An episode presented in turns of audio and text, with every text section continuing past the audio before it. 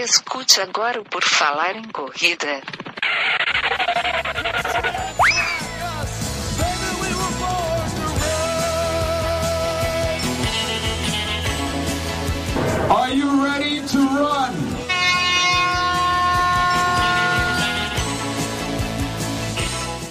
Começa agora mais um episódio do podcast do Por Falar em Correr. Estamos aqui novamente, querido ouvinte. Sim, estamos novamente. E o meu nome é Enio Augusto e o meu convidado de hoje é Iberê de Castro Dias, corredor, juiz e mais um monte de coisa que ele vai falar para gente aqui. Tudo bom, Iberê? Seja bem-vindo.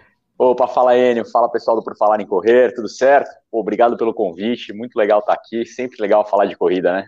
Sempre, sempre muito bom. O Iberê era um dos meus objetivos, minhas metas de convidado já há algum tempo, mas é, sempre passava o tempo, às vezes eu esquecia e tal, mas agora eu consegui. Ah, agora vai sair, que eu acompanho o Iberê desde os tempos que ele escrevia na Runner e fazia rádio lá e fazia aquelas um monte de coisa lá, escrevia no blog lá com o Sérgio Xavier. Desde aquela época eu acompanho. Pô, legal. Pô, era uma época muito legal, né? Começou ali mesmo. É, então. Revista foi- Runners, o blog da revista, o Senta Bota, aí depois o programa na rádio, né? Na Rádio Esportes, chamava Senta Bota também. Muito legal. Agora voltei com o Senta Bota no Instagram, né? Mas Ah, eu vi. algumas, alguns videozinhos ali e tal, pra gente que é amador e falando um pouco de atletismo profissional e tal. Arroba Senta Bota. Boa, vamos falar tudo isso. Mas vamos começar do começo. O Iberê Dias, pelo Iberê Dias, uma apresentação, um resumo rápido, antes de eu começar minhas perguntas. Porra, cara, um pangaré que se mete a... O cara que não nasceu pro negócio, mas segue teimando, né, cara? Eu sempre falei isso. Não nasceu pra coisa, mas é um teimoso da corrida, né? Basicamente é isso. É um teimoso da corrida, mas na sua vida, é, o esporte, ele está presente desde sempre ou ele começou com a corrida? Como é que é isso? Não, não, desde sempre. É, puta, eu sempre gostei de, de fazer esporte, sempre fiz esporte no colégio, desde pequenininho, assim, de 3, 4 anos, fazia judô, depois tênis um tempo, com 5, 6 anos, assim, depois é, no colégio mesmo comecei a jogar basquete no colégio, porque eu parei de crescer muito cedo, então eu era alto naquela época. Depois, aí na faculdade, jogava futebol de salão também, mas eu comecei a correr já para valer quando eu já era velho, assim, já tinha uns 26, assim. Eu sempre, sempre gostei de correr, né? Claro, mas isso, a corrida era o acessório dos outros esportes, né? Dos outros esportes é, aeróbicos, assim, tipo, para jogar futebol, para jogar basquete e tal. É, mas a corrida virou o, o principal do negócio quando eu tinha uns 26, 27 anos já, né? Aí que eu comecei a, a treinar mais especificamente para corrida mesmo. Né? Mas é, ela, ela passou a ser o teu esporte principal porque tu viu que era o mais fácil, não precisava de ninguém, tu viu que tinha alguma aptidão que gostava, por que, que os outros parou e esse continuou?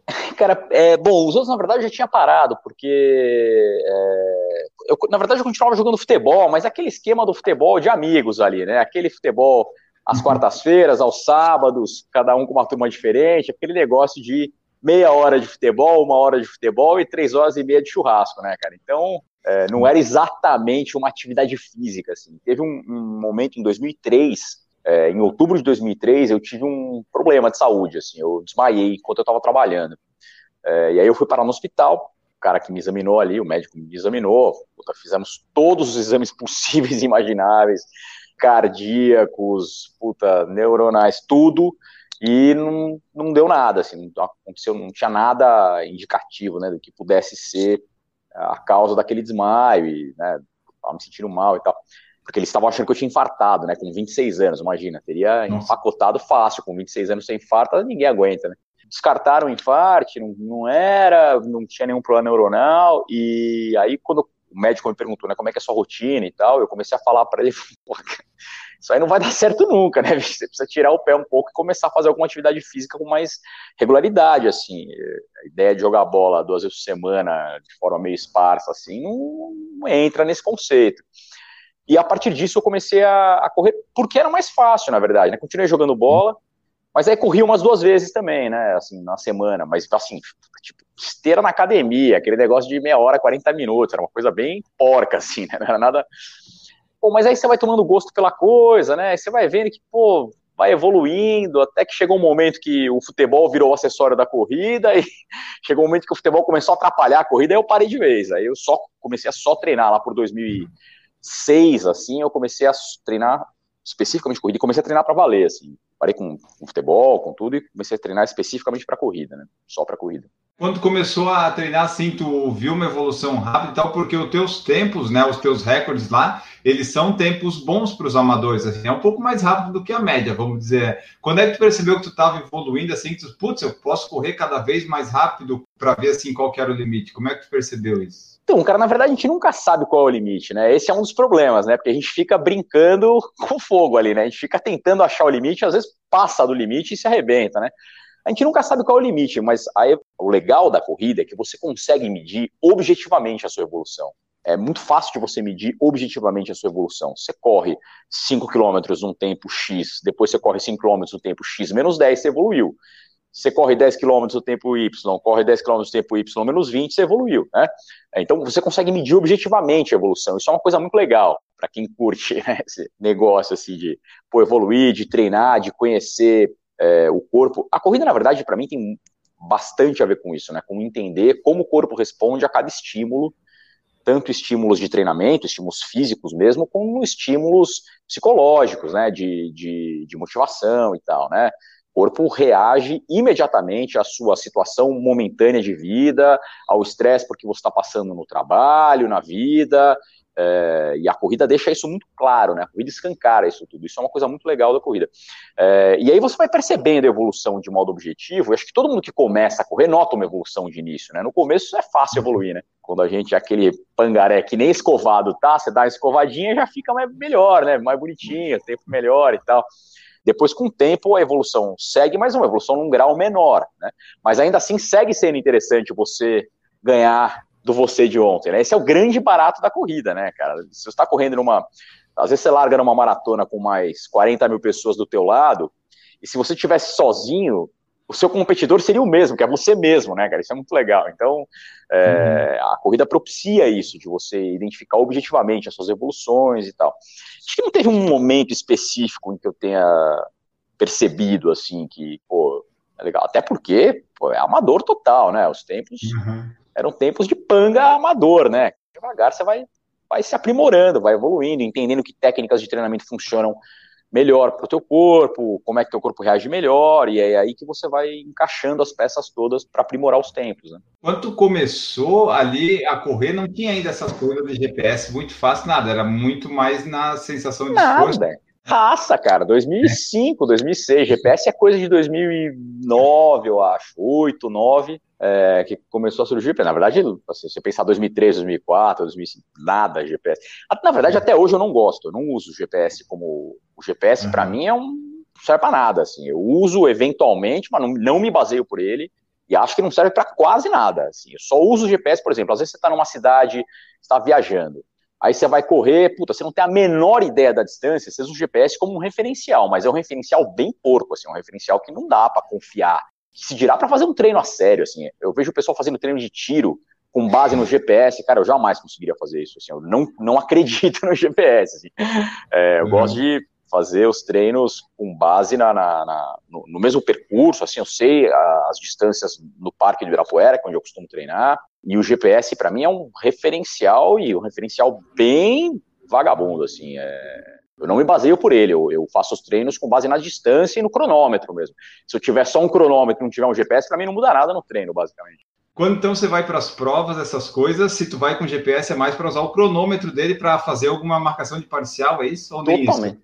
Ah, ainda mais numa prova, numa prova que tem quilometragem por placa, totalmente, totalmente. O GPS é um, é um mero referencial.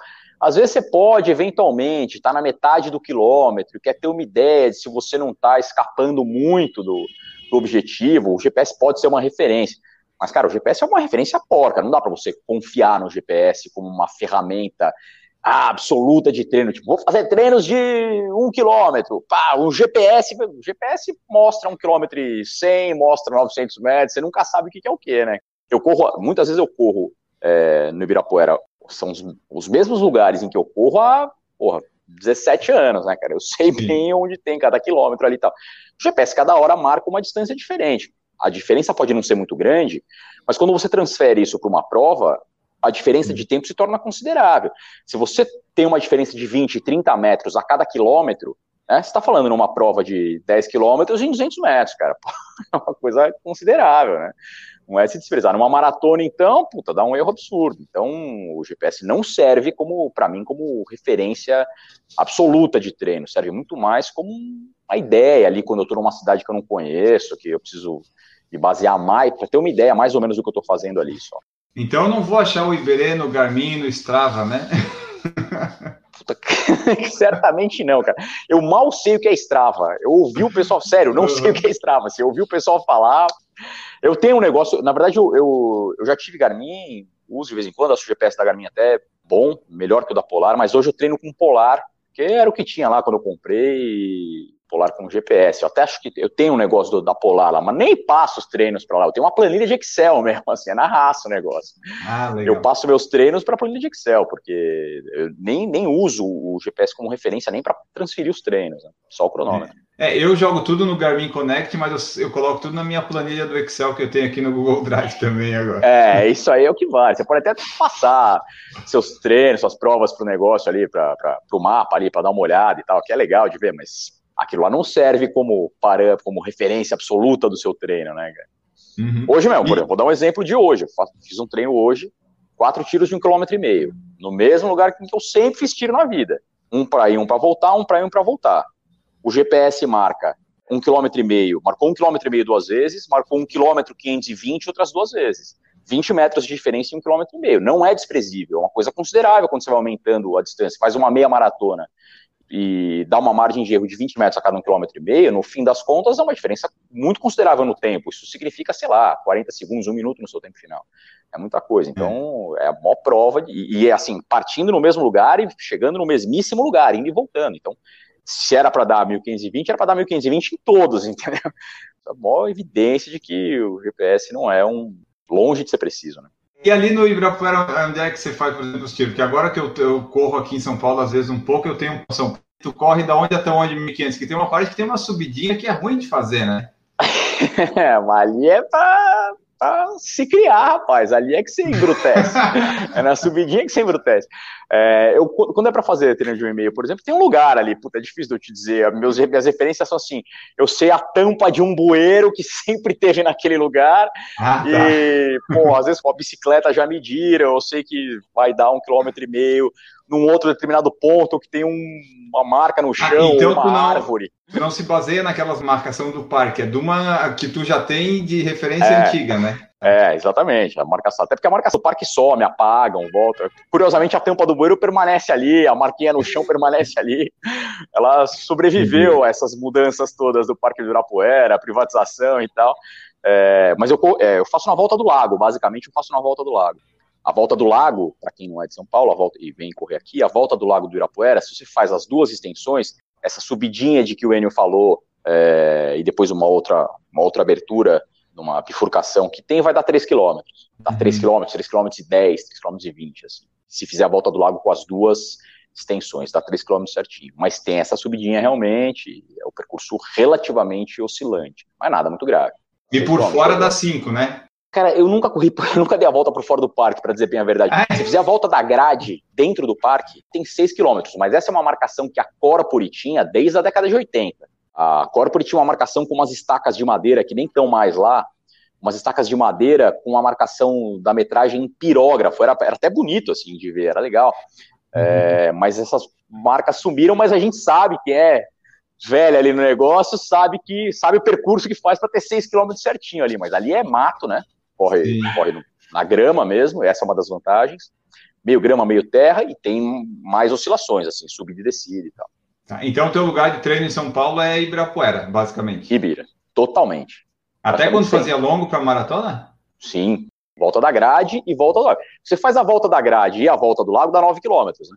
Se você soma é. as duas, então cada vez que você faz isso, dá 9 quilômetros. Já, já dá para brincar bem, né? Então você faz é. 3, 4 dessas, você faz de 27 a 36 só nesse percurso aí, né? Tem que aprender, né? A ideia da maratona é justamente você aprender a ser paciente, a se enfadar. Maratona ensina isso tudo, né? A volta, fazer as mesmas voltas no mesmo lugar também serve para isso. Eu faria, por exemplo, já fiz treinos em pista, treinos não longos em pista, para a verdade, eu nunca fiz, conheço gente que faz, mas faria numa boa, assim, gosto de lugar em que eu tenho uma marcação precisa, em que eu sei certinho quanto eu estou fazendo, mantendo o ritmo, isso não me incomoda. Eu sei que tem gente que se incomoda, mas por mim, eu já fiz treino longo na volta do lago, só na volta do lago. 10 voltas do lago dá 30 quilômetros, tranquilo. A vantagem é que tu consegue controlar bem o ritmo, né? Exatamente. Você, isso é um baita treino para maratona. E, aliás, é um dos problemas, me parece, é um dos problemas do GPS. Quando você treina exclusivamente olhando para o GPS, você não entroniza a ideia do ritmo. Né? Você precisa aprender como é que seu corpo reage naquele ritmo. O que, que significa correr a 3,45? O que, que significa correr a 4? O que, que significa correr a 3,30? Porque, pô, 15 segundos, se você falar para um leigo, 15 segundos, o cara vai falar, pô, isso não é nada. 15 segundos é a diferença de uma vida de treino, cara, para você evoluir 15 é. segundos numa, numa determinada distância. Pô, você passa anos treinando para melhorar 15 segundos por quilômetro. É uma diferença brutal. É, se você não aprende a entronizar aquilo, a saber a passada, a entender como o seu corpo reage, a mentalizar aquele, aquele ritmo, na prova você se perde. Acho que esse, inclusive, é um dos grandes pontos, né? Você vê, é, eu vejo muita gente fazendo prova e tal, e isso é a coisa mais comum do mundo, sair no começo da prova, especialmente numa maratona, achando que é o Bolt, né, cara? O cara acha que ele tá correndo 100 metros, né? Aí ele faz os primeiros 10 quilômetros, sei lá, a 4 por quilômetro. Cara, passou gênio! Só que ele tá treinado para fazer, na verdade, sei lá, 4,20 por quilômetro, ele acha que ele é o super-herói, vai se quebrar lá na frente. E às vezes, num, num, a pessoa que não está acostumada a treinar o ritmo, não está acostumada a treinar no mesmo lugar, assim, ou pelo menos uma marcação precisa de ritmo, ainda que varia nos lugares, acaba tendo muita dificuldade de entender em que ritmo ela está. Se você solta o cara em algum lugar e pergunta em que ritmo o cara está, é muito provável que ele vai errar por muito. Isso na prova é um problema, porque se você começa muito errado, isso prejudicou já a sua prova. Se você faz dois, três quilômetros no começo de uma maratona, fora do ritmo certo, cara, a prova foi pro saco ali, né? Então, é, ou pelo menos você vai, isso vai ter um preço fatalmente de tempo no final.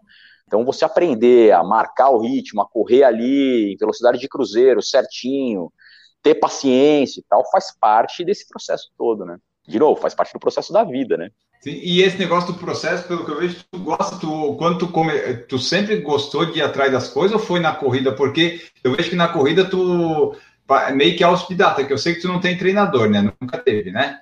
É, nunca tive um técnico formel, formal assim, mas é aquele negócio, né, cara? Pô, tenho vários amigos que são treinadores, converso muito com eles, então eu brinco que na verdade não tenho nenhuma, tenho todos, né, cara? Porque cada tem ideias espalhadas aí por vários treinadores pô, Marcão, Marcos Paulo, o Mário Sérgio da Fan, pô, o Nelson Evêncio, a gente troca várias ideias sobre corrida, pô, Venilson Neves, que é um treinador, aliás, passei por ele em Ibira hoje, a gente troca ideias, puta, tem um monte de gente aqui, a gente fica falando, e aí você vai, na verdade, extraindo, cada vez que você troca ideia com alguém que é do ramo, é, o cara te fala um negócio e fala, puta, isso aqui faz todo sentido. Aí isso pode servir como um, né, uma guinada leve no leme ali, que pode reordenar teu treino. Então, na verdade, eu, é verdade, eu nunca tive um treinador meu assim, falar, meu técnico é fulano, é ele que me faz as planilhas. Não, eu sempre fiz as minhas planilhas. Mas essas planilhas, obviamente, são feitas com base em tudo isso. Eu li um monte de coisa, sempre gostei de estudar, isso é o que eu mais gosto para formar as planilhas, mas tem muitas ideias de treinadores aqui de equipes, especialmente de equipes de São Paulo. O Heleno, por exemplo, do, de BH, o Heleno uhum. Fortes, puta, é um baita treinador e um baita atleta, um cara com quem eu gosto muito de conversar, assim. Então, pô, cada hora você vai extraindo ideia de um ou de outro, né? Isso é sempre muito legal. E como é que foi a tua evolução na, nas distâncias, assim, desde que tu começou a correr? Como, é, tu fez uma evolução gradual, natural? Qual que é a tua distância favorita depois que tu estabeleceu nos treinos? A minha distância favorita é meia maratona, sem dúvida. A meia.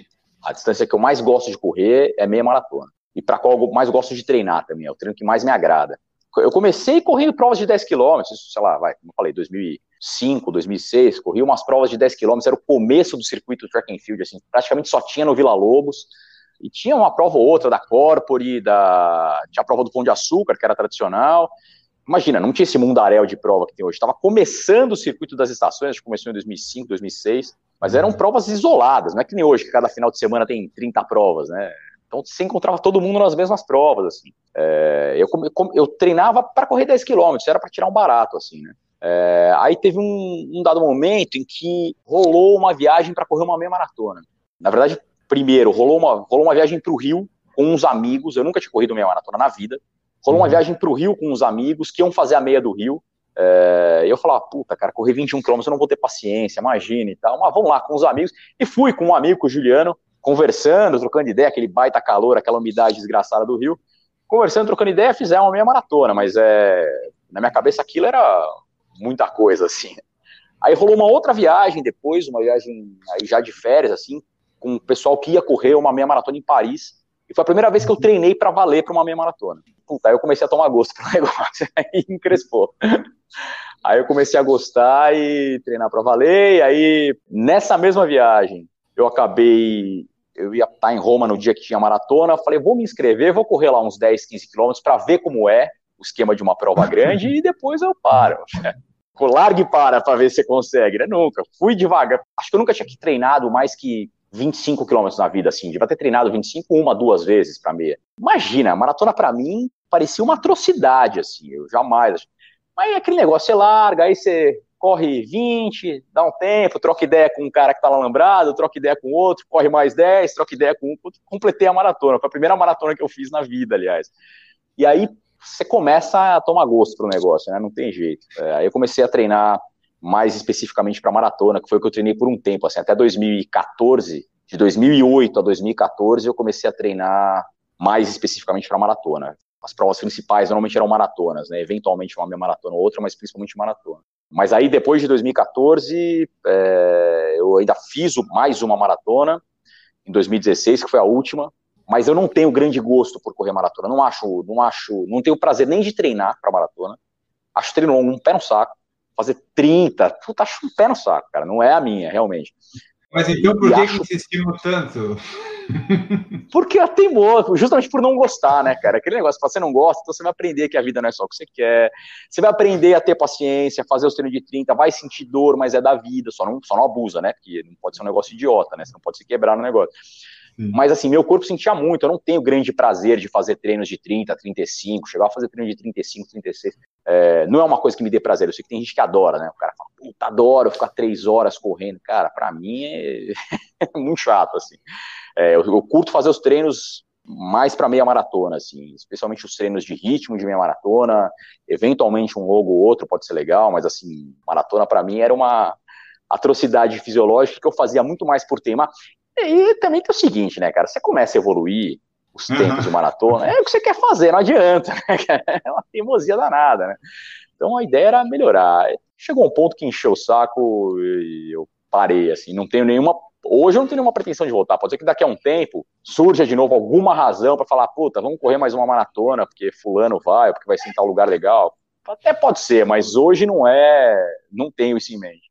Tá, e assim, então tu focou na, nas maratonas ali que tu falou 2008, 2014, que tu viu que dava para melhorar, é, foi assim? Que tu queria é, exatamente.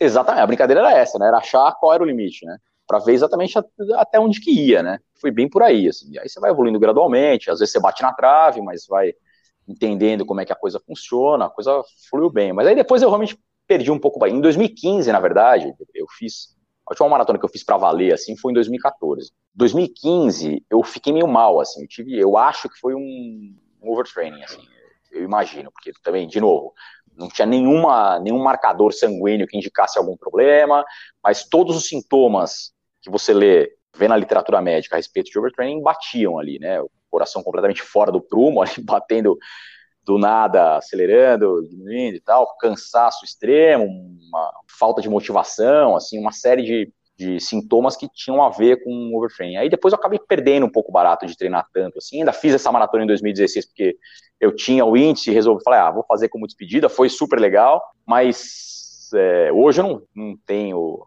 hoje isso não me atrai, assim, de novo, pode ser que em algum momento atraia, mas não é hoje a ideia.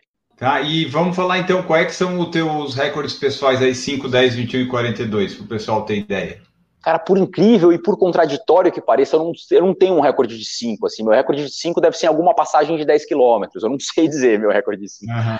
Por contraditório que pareça, eu digo, porque eu acho a prova de 5 muito legal, acho uma prova que deveria ser muito mais valorizada, especialmente por amadores, do que é eu escrevi um artigo sobre isso na, na Senta Bota, na coluna, brincando com esse negócio, né? Quando a gente conversa entre amadores, assim, conversa com leigos especialmente, a distância impressiona e a velocidade não. E o texto dizia mais ou menos isso, né? Você está numa roda de amigos e tem um cara que correu a maratona em 5 horas, pelo amor de Deus, sem nenhum demérito para quem correu a maratona em 5 horas, apenas estou fazendo uma comparação objetiva de tempo.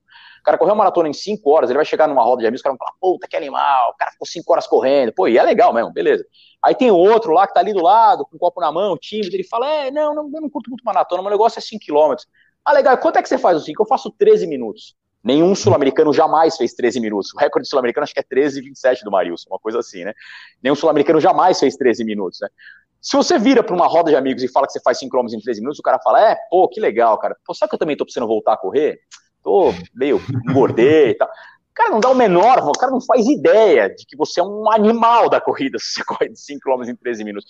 Porque o tempo, a velocidade não impressiona tanto, né? Acho que é por isso, inclusive, que nesse ramo do, dos amadores, da gente, pangaré, eventualmente bem escovado ou não, mas assim, entre a pangarezada que somos nós, a ideia de correr a maratona fascina, porque você dizer que você correu 42 km, 195 metros, por si só é um feito. Né? Você dizer que você correu 5 km é uma coisa mais factível. Mas quando você diz que correu 5 km em 13 minutos, que nenhum sul-americano jamais fez, ninguém se impressiona por isso. Acho que é por isso também que entre amadores, é, a maratona é um negócio muito mais cultuado do que os 5 km, e aqui é que é o grande ponto para mim. Muito embora na vida de um amador, treinar para 5 quilômetros seja muito mais factível e muito mais saudável do que treinar para maratona. Na uhum. vida de um amador, pô, tem trabalho, tem família, filho, mulher ou marido, pô, tem a vida toda para levar e tem que encaixar os treinos ali, o volume necessário para você ter um bom desempenho na maratona é muito maior do que o volume necessário para você ter um bom desempenho nos 5 quilômetros. E, no entanto, nós, amadores, insistimos em treinar para maratona, né? Quando poderia, a gente também poderia voltar os olhos um pouco mais para os 5 km e para esse negócio da velocidade, né? Que seria algo muito mais factível na nossa vida e muito mais saudável também em termos do que nosso corpo aguenta e tal, longevidade no treino. Enfim, voltando, esse enorme parênteses para dizer que acho uhum. que a gente uhum. tem que valorizar um pouco mais as provas de 5. Não sei te dizer qual é o meu recorde no 5, nos 10 é 35,29, na meia maratona é 1,17,28 e na maratona 2,44,39. Desses três recordes que tu falou, 10, 21 e 42, qual que tu gostou mais de fazer que tu falou assim, putz, esse aqui foi a minha melhor, foi o melhor que eu tive, ou teve alguma prova que tu teve uma melhor performance, mas não deu recorde, sabe? Aquele que tu diz, putz, hoje foi o dia que eu corri bem. Bom, eu, eu acho que o meu melhor recorde desses três é o de meia maratona, proporcionalmente, considerando os tempos, né, comparando os tempos um com o outro, você colocar nas calculadoras, tem pela internet e tal, meu melhor tempo é o de meia maratona. E eu acho que, é, em relação ao, ao que eu tinha na época, também foi minha melhor prova. prova. Minha melhor prova da vida foi essa meia maratona. Ali foi, eu acho, o lugar em que eu cheguei mais perto do 100% do que eu tinha na vida. E esse é o grande objetivo da corrida, né? Você conseguir entregar uhum. mais perto de 100% do que você tinha para entregar naquele momento. É, acho que é o de minha maratona, uma 17,28. Teve uma outra prova que eu achei que foi muito legal, assim, que foi uma prova que, puta, realmente me fez. Acho que foi a maratona que eu tive mais prazer de correr. Foi a primeira vez que eu corri a maratona de Boston. Foi em 2009. Eu fiz 2,53, 2,53 qualquer coisa na maratona de Boston. É, mas foi uma prova que me deu muito prazer de correr. Eu curti muito a prova inteira, puta, foi muito legal o tempo inteiro. Não é meu recorde pessoal atual, né? Depois bati essa marca algumas vezes e tal, mas é uma prova de que eu me lembro com muito carinho. Assim, eu gosto bastante de, gostei bastante de ter passado por aquilo, ter vivenciado aquilo, foi muito legal. Não é à toa que, por conta disso, que Boston é a maratona que eu mais gosto, né? Acho mais legal, assim, acho a prova mais com a vibe mais legal. Assim. E das provas que você fez assim, teve uma que você disse assim, a, que foi a pior que você fez, de sei lá, que tu não saiu como queria, que deu tudo errado, que tu pensava assim, porra, essa daqui não, não devia ter ido. Que eu não devia ter ido. É... Ou não, sei ah, lá, né? Deu tudo tão errado que assim, porra, essa daqui não devia ter tem, te... hoje. Então, tem. É... é... Na verdade, deu um pouco. A... Três vezes deu um pouco a lógica. Fiz uma maratona em 2011, eu tinha, eu tinha me machucado, eu tive uma fratura por estresse em 2011. Foi a única lesão que eu tive esse tempo todo de corrida. A única lesão incapacitante que eu tive, que falou, puta, parou, não dá para correr mais, vai ter que se tratar e reabilitar, foi uma fratura por estresse no osso do sacro, hum. em março de 2011. Cara, eu tava bem ali, eu tava no auge da vida ali, eu nunca tinha treinado tão bem quanto naquela época, e me quebrei. Aí tive que parar de treinar, fiquei fazendo aquarunning por um bom tempo, com a Roberta Rosas, mulher do Marcos Paulo, baita treino legal, inclusive, achei que não fosse gostar, mas é um baita treino legal, e ajudou a dar uma segurada. E aí depois, puta, fiquei, sei lá, até agosto, setembro nessa daí, para calcificar a lesão, para eu poder voltar a correr, porque senão ia abrir de novo e eu ia me ferrar. Né? Eu fiquei uns quatro, cinco meses, até, até descobrir o que era e começar a me tratar. Vamos contar agosto, mais ou menos, foi quando eu consegui retomar devagarinho os treinos e tal. E teve uma prova, teve a maratona de Nova York em 2011, que a época era da ASICS, e eu tinha feito a campanha do, do Speedstar, de um tênis que a ASICS lançou naquele momento, naquele ano, e, e eu acabei indo com o pessoal da ASICS para lá, para Nova York. Claro, tinha tudo para dar errado, né? Porque eu não estava treinado e deu. então, assim, é, era uma prova que estava na cara que não ia dar certo, mas rolou, sei lá, fiz lá, assim, foi legal, claro. Mas em termos de tempo, eu tinha na maratona, na maratona de Nova York eu tinha feito acho que 2h50 em 2009 também, 2h50, 2h50.02. Essa prova eu corri em 2011, eu fiz acho que 2h57, 2h58, uma coisa assim. Eu tava querendo fazer tipo 2h45, meu recorde na época era 12h46. É, então esse foi um dia que eu falei, puta, tava na cara que ia dar errado e veja só, deu mesmo, né? Mas isso não é tão decepcionante quanto você saber que você está muito bem preparado e você errar numa bobagem assim. Uma coisa é você não estar tá preparado, ir para a prova e ter uma expectativa equivocada a respeito do seu tempo, então ir lá para arriscar, falar, meu, tá na cara que vai dar errado, mas eu vou tentar mesmo assim. Outra coisa é você saber que você está bem treinado, saber que você está no auge do que você, né, da sua vida até então, no treino, e errar na execução da prova. Isso para mim é o mais frustrante de tudo. Ainda que não te custe tanto em termos de tempo, mas você sai ali falando, eu errei e eu poderia ter ido melhor do que eu fui. Isso é, isso é decepcionante. Mais para mim do que essa ideia de arriscar, sabendo que você pode eventualmente errar. Isso aconteceu numa maratona em 2013, que eu acho que foi a melhor forma que eu tive na vida. Tinha acabado de fazer, tinha feito no primeiro semestre essa meia maratona em 1:17:28. Isso projetava uma maratona em 2:43. Treinei mais seis meses, ou seja, estava ainda mais bem preparado. Meus tempos de treino mostravam isso claramente. Estava ainda mais bem preparado. Eu fui para a maratona de Chicago em 2013 fez um clima bom, estava frio, estava tudo certo e a prova não rolou como eu queria. Ainda assim, foi meu recorde pessoal da época, o recorde até então era 2,46,41, eu fiz 2,46,32, eu bati meu recorde por 9 segundos na maratona. Ainda Mas ainda assim foi um recorde pessoal. Mas foi uma prova que eu terminei falando, eu, hoje era o dia que eu tinha que ter feito 2,43 eventualmente, 2,44 que fosse, mas era um dia para fazer, o clima estava bom, estava certo, e eu errei na execução da prova, assim, eu não rolou. Assim, isso, isso é mais frustrante para mim do que. Mas tu sabe onde errou? Eu acho que errei principalmente na nutrição durante a prova. Acho que foi um erro grave. Assim, eu fiquei enjoado a prova inteira.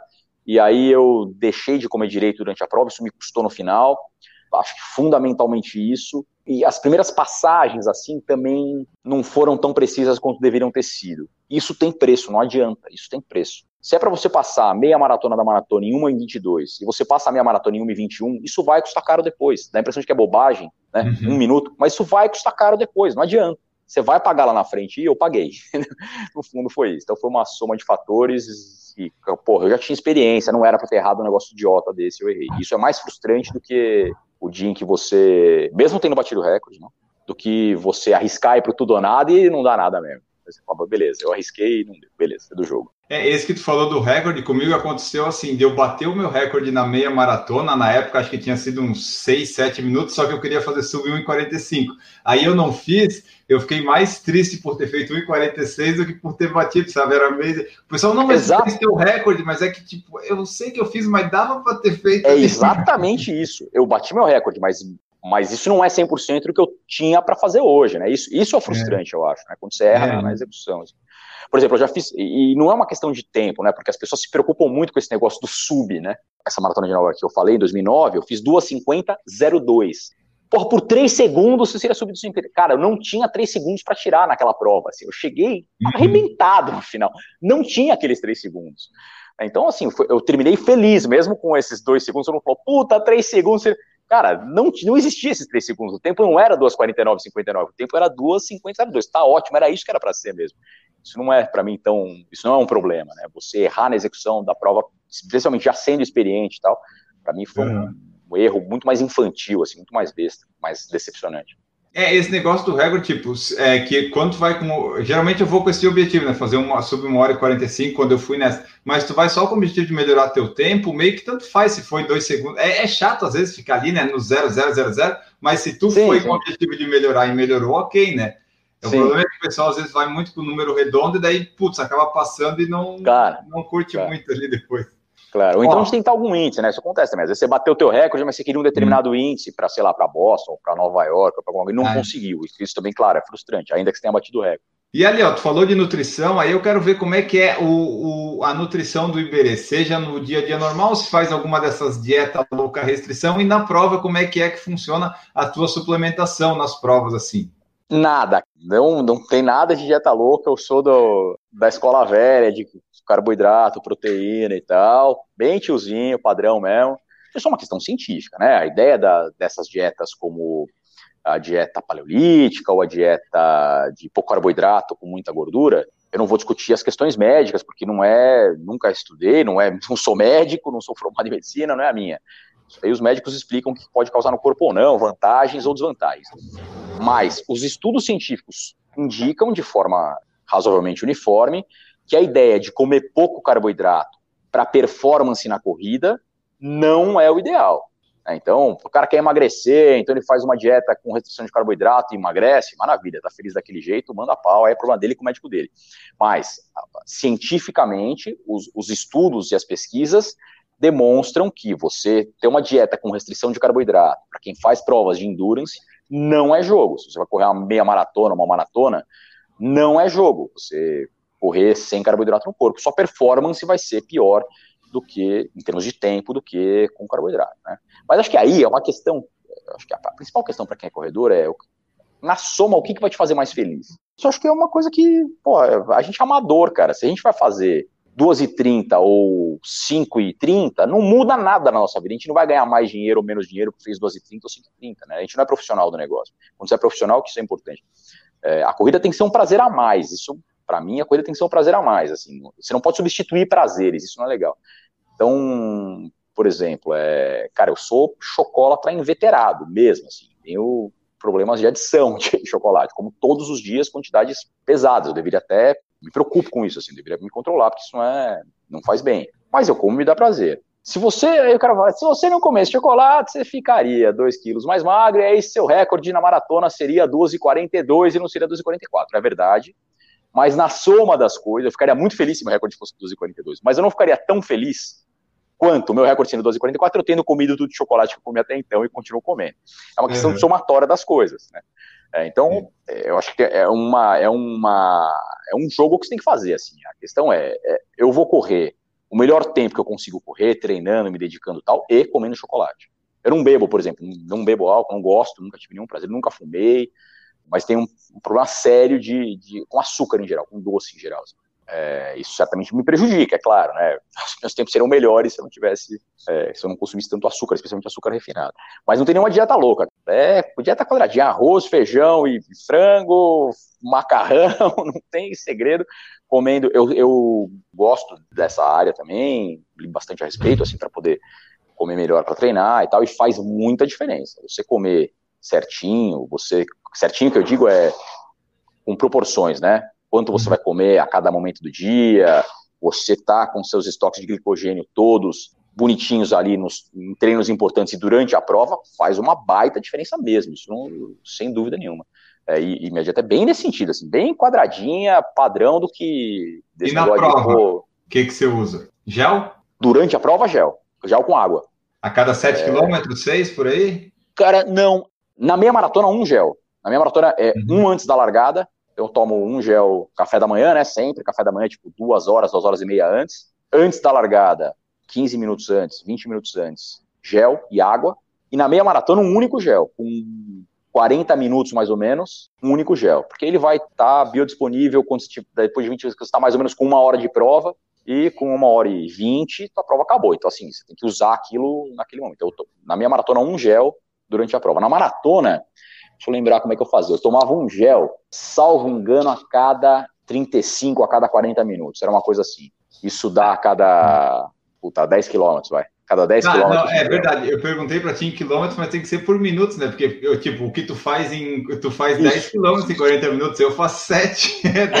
é, é não, e a conta na nutrição é por minuto, realmente. Né? Exato, é exato. por minuto. É, o tempo que o gel leva para ser absorvido pelo seu corpo, para se tornar biodisponível, tal. Nutricionistas poderão explicar isso com mais propriedade do que este analfabeto do nutrição. Mas é isso é, nutricionista entra na categoria de treinadores, tu, tu, já conheceu vários e daí conseguiu tirar daí? Mais ou menos isso. Nunca me consultei com nenhum, mas já conheci vários, troca ideia e tal. E acho que é esse, isso acho que é tão essencial quanto um bom treinador para te passar treinos. Essencial. Acho que é muito importante para se você quer melhorar, evoluir seus tempos e tal, sem loucura, evoluir seus tempos e tal, é essencial você se alimentar adequadamente. Proporção correta de carboidrato, proteína, o momento em que você ingere isso, para mim, sempre foi determinante. Assim. Comer logo depois do treino é essencial para a recuperação. Isso, 400 mil estudos demonstram comer carboidrato e proteína numa proporção correta, é essencial para sua recuperação. Então, acho que isso é, isso é bem importante. Para quem leva a corrida a sério e quer melhorar os tempos, isso aí não pode ser negligenciado. Isso é um fator preponderante para você evoluir. E a questão do peso, porque eu já te vi ao vivo, tu é um pouco alto e parecia bem magro, né? Qual que é a tua altura e teu peso? E a, e a influência que tu vê no peso na corrida? Puta, a influência do peso na corrida é total. Como diria um amigo, a influência do peso é totais. A influência do peso é total na corrida. Também diversos estudos demonstram isso claramente, mas isso é uma questão de física, né? Não tem, não tem nem discussão a respeito disso. A questão é só qual é o ponto ótimo, né? Eu tenho 1,78, 1,79, e hoje eu peso 66, mas eu, quando eu treinava, quando eu estava bem assim, quando eu ia para a prova bem, que eu estava no auge, eu ia para a prova, ia, viajava, né, com 62,5, 63. Eu devia, eu não sei quando eu chegava na largada, eu devia chegar na largada com 65, porque você come pra cacete nessa maratona, né, para estar tá com os estoques de glicogênio preenchidos e só vai aumentar um quilo e meio, dois quilos. Só para ter uma ideia, grosso modo são 500 gramas de, de, de glicogênio no corpo por grama de glicogênio, 3 de água. É isso que o corpo leva para absorver. Então, basicamente, você está. Uhum. Depende do tamanho, depende da pessoa, mas grosso modo, é, para você estar tá com seus estoques de glicogênio cheio, 500 gramas de, de glicogênio, você vai aumentar 2 quilos no teu corpo. Então, eu calculo que eu deva chegar na largada da prova com 65. Isso naquela época, né? Hoje eu uhum. dei uma desandada. Agora está melhorando um pouco, mas já desandou bem. E isso, pô, fazendo musculação, ou seja, tinha mais massa magra, tinha bem menos gordura apesar de hoje o peso nem tá tão fora do que estava na época, tem muito mais gordura do que tinha na, naquela época. E o peso é preponderante. Porra, não é à toa que você vê o pessoal profissional, você conversa com o Solonei, cara, eu brinco com o Solonei, né? O Solonei, você olha para eles, pô, é aflitivo, né, cara? Dá pra tirar as lascas dele aqui do lado, assim, de filé e tal. Os profissionais, se você pegar os principais profissionais, os africanos e tal, a ideia é que o ponto ótimo, isso também, de novo, varia de pessoa para pessoa, depende da altura, da altura da perna, blá, blá, blá na média, para você traçar uma, uma média, assim, todo mundo, é, o ponto ótimo é alguma coisa em torno de 19 de IMC, que é um índice que também não se usa mais tanto na nutrição, não é o, mas para corrida isso ainda faz diferença, né? Se você está fazendo a conta de quanto o cara vai uhum. carregar de peso com ele, em termos nutricionais talvez não seja o método mais preciso, mas para corrida, para saber quanto de força você vai ter que fazer para puxar a carga toda que você está levando, isso ainda faz diferença. Então, os, os melhores corredores tem entre 19 e 20 de IMC. Então, para você é. achar teu peso ideal, você tem que fazer essa conta mais ou menos. Mas é assim, é, cara, isso é muito magro, eu nunca consegui chegar lá. É muito magro, bicho. É mais magro do que o cara mais magro que você conhece. É, eles já são para isso, né? Tu vê eles não acredita como é que são magrinho e consegue correr daquele é, jeito. É, é fel. Para mim, daria. Eu teria que pesar mais ou menos 60, 60, 61, uma coisa que eu nunca consegui passar nem perto. Assim. Ir para a prova com 60, 61, né?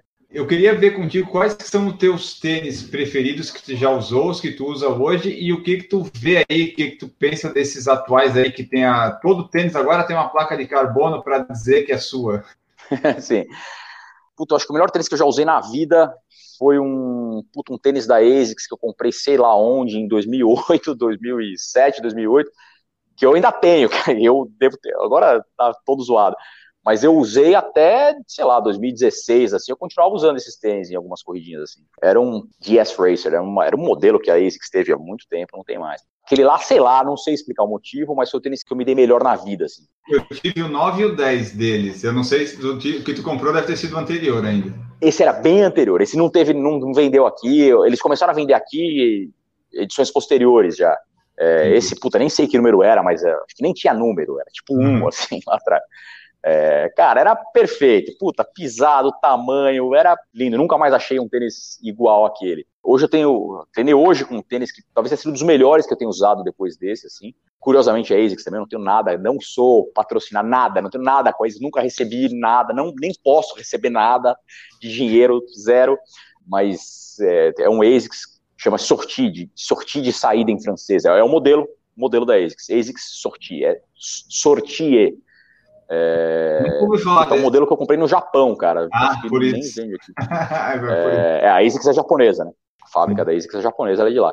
Cara, esse tênis é fantástico, genial, mas é que eu gosto de tênis bem baixinho, leve e bem baixinho. Esse tênis é sensacional, é dos melhores tênis que eu usei, pena que eu descobri agora depois de velho, assim, né, cara, agora que já não tá mais rendendo tanto, mas mesmo assim ainda dá para tirar um barato com ele.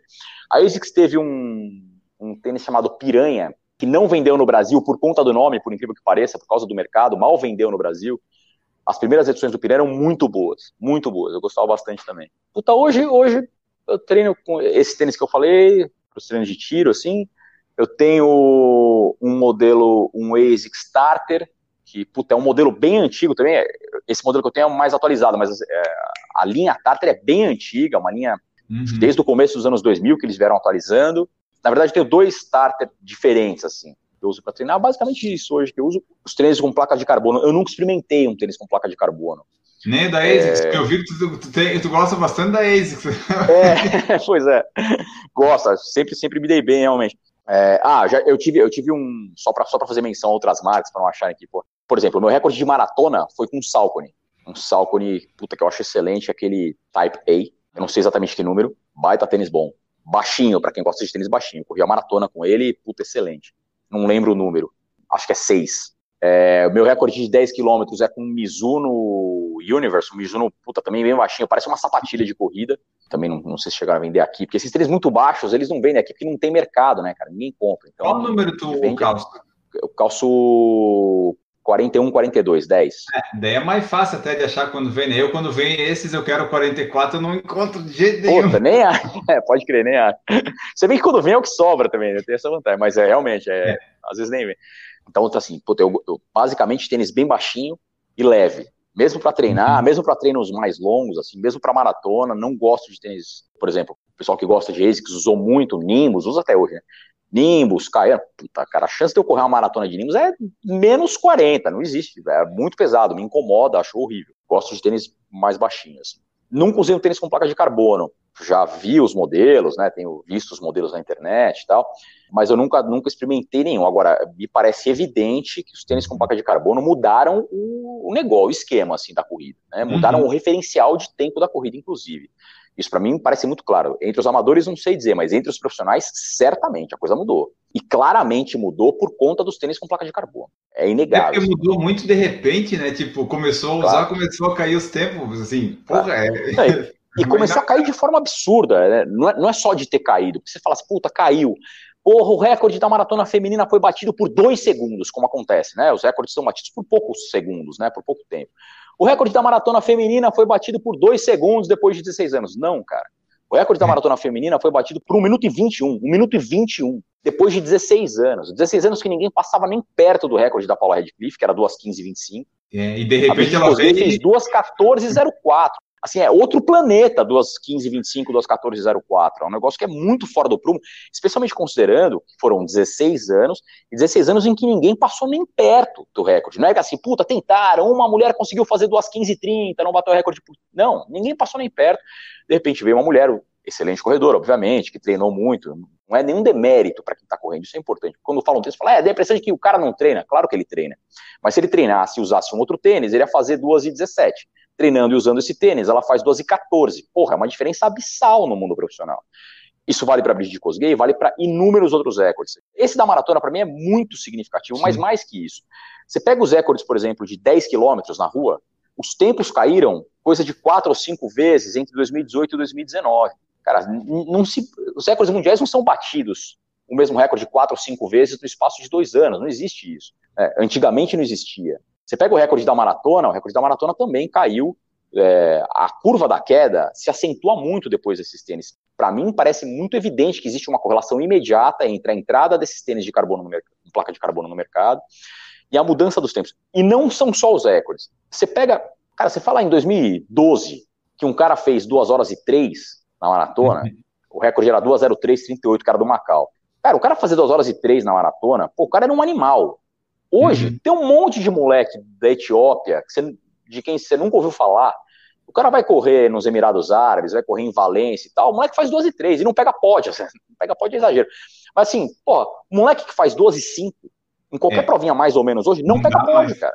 Verdade. 12 e 5, velho. 12 e 5 era o recorde até, porra, 2002, recorde mundial, ninguém tinha feito nunca. Hoje o cara faz 12 e 5 numa prova, não pega pódio. Então assim, me parece muito claro que, que a coisa mudou e tem direta relação com, com, os tênis com placa de carbono. Isso, isso mudou o nosso referencial. Eu acho que tem uma dificuldade também que é entender quanto mudou. Isso a gente ainda não consegue mensurar, eu acho. Que percentual mudou? O que era 2 e 205 com tênis sem placa de carbono passa a ser quanto agora? Isso a gente ainda não conseguiu achar. Mas certamente houve uma mudança sensível a partir dos tênis com placa de carbono. Nunca é, usei, não sei dizer como é que eles reagem para mim. É, no, eu, eu tenho um, um, Vaporfly que eu ganhei, o primeiro, a primeira edição, eu sei que ele é muito instável e eu não consegui, acho que aproveitar. Acho que ele é bom para quem corre rápido, sabe? Pro meu caso ali, nos meus treinos, não ajudou muito ainda. Mas é, eu, eu vi um pessoal dizendo mais. isso, que os tênis com placa de carbono são, é, são muito eficientes para quem corre rápido, mas não resolvem a vida de quem tem uma cadência um pouco mais lenta ou quem pisa com o antepé, né? Nunca vi nenhuma pesquisa comparando, isso seria legal de ver, né? Algum laboratório que meça a reação de cada um desses tênis para a gente entender melhor. Mas o AlphaFly parece ser o mais eficiente. 40 milímetros, bicho, é uma bitola, é um tamanho holandês, está legalizado. É, a, a uhum. WA, que é a entidade internacional, a Federação Internacional de Atletismo, regulamentou. Então, valem recordes com tênis de até 40 milímetros e na pista até 20 milímetros, salvo engano. O Dragonfly da Nike acaba valendo uma sapatilha que vale para correr na pista também com placa de carbono. Então esses recordes de 5 mil metros, 10 mil metros na pista valem com esses tênis com placa de carbono. Pois é, agora com esses tênis é meio que. Ah, eu vi uma vez no Twitter uma tabelinha, tipo, os últimos recordes, melhores tempos do ano nas coisas, tudo era com Vaporfly, Vaporfly, Vaporfly, né? Agora talvez tenha as outras marcas que estão fazendo, mas provavelmente é tudo com placa de carbono. Não vai dar mais, acho, para tu ter uma performance, ganhar alguma coisa com um tênis sem placa, né? Parece. Cara, se você botar vários kenianos mais ou menos no mesmo nível alinhados ali, um tá com tênis com placa, outro sem, vai ficar muito difícil pro cara que tá com tênis sem placa. É só pegar os recordes. Recorde atual de 5 mil metros, tênis com placa. De 5 quilômetros, tênis com placa. De 10 quilômetros, tênis com placa. Recorde da hora na, na pista, tênis com placa. Recorde da meia maratona masculina, tênis com placa. Recorde da maratona masculina, tênis com placa. Então, todos Sim. eles, os recordes mundiais, passaram a ser recordes batidos com placa de carbono, 20 mil metros também, né? Apesar de não ser mais recorde mundial. E tu pretendes, de repente, eventualmente, comprar para experimentar ou não tá na tua cabeça e tu não tem essa vontade, putz, eu preciso experimentar essa coisa aí? Não, não, tá. Pô, é uma, é uma curtição, né? Claro, sim, sem dúvida. Experimentar para ver como é que é, para ver como é que reage e tal. Tem que ir experimentando modelos diferentes até entender qual vai ser mais eficiente. É, mas certa, assim, eu imagino, sem ter experimentado, que eu vá ter problema com tênis altos, como esses são. É, pois eu vou é, ter que é me mais... readaptar. Eventualmente pode ser mais eficiente e, empiricamente, o que os tempos mostram é que é, é isso, né? Você acaba correndo mais rápido com um tênis desse do que com outro tênis mais baixo sem a placa de carbono. Mas eu certamente vou ter que readaptar minha passada, a forma como eu piso, a cadência vai ter que mudar, eu vou ter que me readaptar para poder usar um tênis como esse. Ainda não sei se eu tô tão afim assim, mas acho muito provável que eu queira experimentar para ver como é que é. Ou então, usar algum desses tênis com placa de carbono, que são desses mais baixos, né? Tem uns modelos Sim. que são a Skechers lançou um baixinho, a ASICS tem um que é um pouco mais baixo, um pouco mais baixo que esses da Adidas, que os da Nike, que o da Salco. Uma das coisas que o pessoal aponta, é, isso também é empírico, né? Mas uma das coisas que o pessoal aponta é que o desgaste muscular com um tênis desse é menor também. Então você se recupera mais rapidamente dos esforços. A pandemia, essas coisas da quarentena, como é que afetou teus treinos? Tu estava correndo antes, treinando? Como é que ficou e como é que tá agora? Como é que tu acha que vai desenvolver aí os teus treinamentos? cara, afetou completamente. Foi a primeira vez em, sei lá, 16, 15, 16 anos que eu parei de correr por três meses e meio, quatro meses. Eu parei de correr, não, não ia, não ia pra rua. Acho que não era legal. Desde, sei lá, março, né, final de março, quando começou a quarentena, quando o parque fechou, o Ibirapuera fechou por um tempo aqui em São Paulo, quando o parque fechou e as diretrizes oficiais foram não é para sair, não é para correr na rua, eu parei mesmo e fiquei em casa. Foi a primeira vez que eu fiquei tanto tempo sem correr, sem dúvida nenhuma. Assim, acho que eu nunca tinha ficado mais que, sei lá, um mês sem correr, sem estar machucado, né? Teve essa vez em 2011. Dessa vez eu fiquei três meses e meio, basicamente, sem correr, zero, zero. É, e foi ruim? Uma... Tipo, sentia falta, falta, falta ou não? Cara, sentia falta mais de estar na rua propriamente, assim, de ver o ambiente. Eu gosto muito do ambiente do uhum. parque, da luz do parque, das árvores, acho muito legal. Sentia talvez mais falta disso do que propriamente de correr.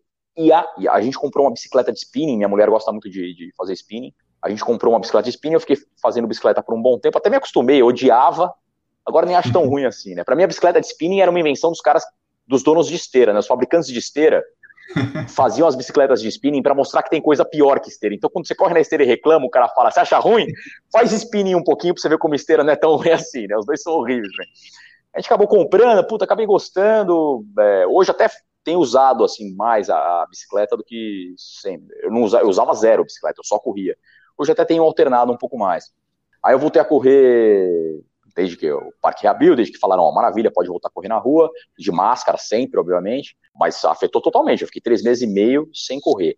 Por um lado, talvez tenha sido legal, porque eu acho que eu estava precisando disso para retomar o gosto pela corrida, assim. Como eu falei, uhum. desde 2014, 2015, cara, eu, tinha, eu não tinha mais tanto gosto, assim, por ir treinar e tal. Fiquei, um, claro, sempre continuei indo, não parei, mas, puta, era uma várzea, nem tinha planilha, não tinha prova nenhuma. Acho que ano passado, se bobear, acho que desde 2018, se bobear, eu não fiz prova nenhuma sério, assim, pra fazer uma prova pra uhum. valer. Eu ia para correr no parque, gosto, gosto muito disso, de fazer a atividade em si, mas não tinha nenhum objetivo, assim. Agora tô retomando, tá? Voltou a ser legal, voltei a ter prazer. Talvez essa parada tenha servido para isso, né? Para rebutar a máquina, manja, assim. E assim, é, antes lá quando você estava treinando e agora tu chega a correr todo dia ou tu sempre dava um descanso? Como é que eram os teus treinos? Como é que era ou como é que tá agora? Quando tava treinando para valer, assim, que é. Isso, como é que era uma semana do de... Tinha descanso? Se pegar de 2009, assim, de 2009 até 2014, corrida todo dia, aí variava um pouco, mas assim, dependia do tempo, do momento do ciclo, dependia do objetivo. Mas eu fazia, por exemplo, no, no período de base, chegava a fazer em alguns momentos, cheguei a fazer por umas três ou quatro semanas na vida, nunca mais quis, mas cheguei a fazer, tipo, 150 quilômetros na semana dava 10 sessões de treino. Então, corria de manhã todos os dias, ia trabalhar, voltava, ia para a esteira ainda do prédio, correr mais 40 minutos à noite, bem de leve, para ver como era. Isso eu acho que é uma coisa legal, experimentar, para ver como meu corpo reagia. Meu corpo não aguenta, não adianta, é, é muito. Meu corpo se dá bem com, com, quilometragens mais altas, sempre gostei, tipo 120, 130 sempre foi o. Para maratona era uma coisa que eu costumava manter, assim, 110, 120, 130 mas 150, 155 passa muito da conta. 130 já é o limite do topo ali, uma, duas semanas no ciclo todo. É, treinava todos os dias, corrida, fazia um treino de tiro de um ou dois quilômetros, dependia do objetivo, dependia do momento do ciclo. Fazia duas rodagens de 15, 16 quilômetros. Depois fazia um treino de ritmo, de novo, aí dependia do objetivo, podia ser ritmo de, de meia maratona, ritmo de maratona, 10 quilômetros, dependia da prova. Aí na sexta-feira, eventualmente, quando tinha um dia off era sexta-feira, eventualmente eu não só nadava, gostava de nadar, porque dava uma soltada assim. É, ou então corria 40 bem levinho, 40 minutos bem levinho. Sábado longo, e aí de novo, varia de acordo com o objetivo, pode ter 18 quilômetros, pode ter 36, uhum. depende do momento do ciclo, depende do, do, objetivo. E domingo, uma corrida leve, assim, de 40 minutos, uma hora, bem de boa. Basicamente a semana era essa. Isso dava ao todo entre 110 e 130, dependia do, do momento. No treino de base tinha bastante treino de ladeira, eu gosto, treino de ladeira importante de se fazer no momento de base e tal. Hoje virou uma coisa mais hedonista, assim, da corrida, uma coisa mais. É, eu vou, cara, eu, eu gosto. Hoje eu quero fazer os treinos que me dão prazer, não interessa mais tanto quanto vai ser meu tempo, porque eu nunca mais vou fazer aquilo que eu já fiz. Então, é, uhum. eu quero ir uhum. pro parque e fazer treinos que me dão prazer. O treino que eu acho mais legal de fazer são os treinos de ritmo, de pessoal chama de, alguns chamam de limiar, treino de tempo run, alguma coisa entre o ritmo de 10 km e o ritmo de meia maratona. Esse treino para mim é o mais prazeroso, contínuo, entre 6 e 10 km. Uhum. Aquecimento, entre 6 e 10 km nesse ritmo, depende do ritmo, depende do objetivo, e mais uma soltadinha de mais uns 2 km no final, alguma coisa assim. Esse é o treino mais legal que eu vejo hoje.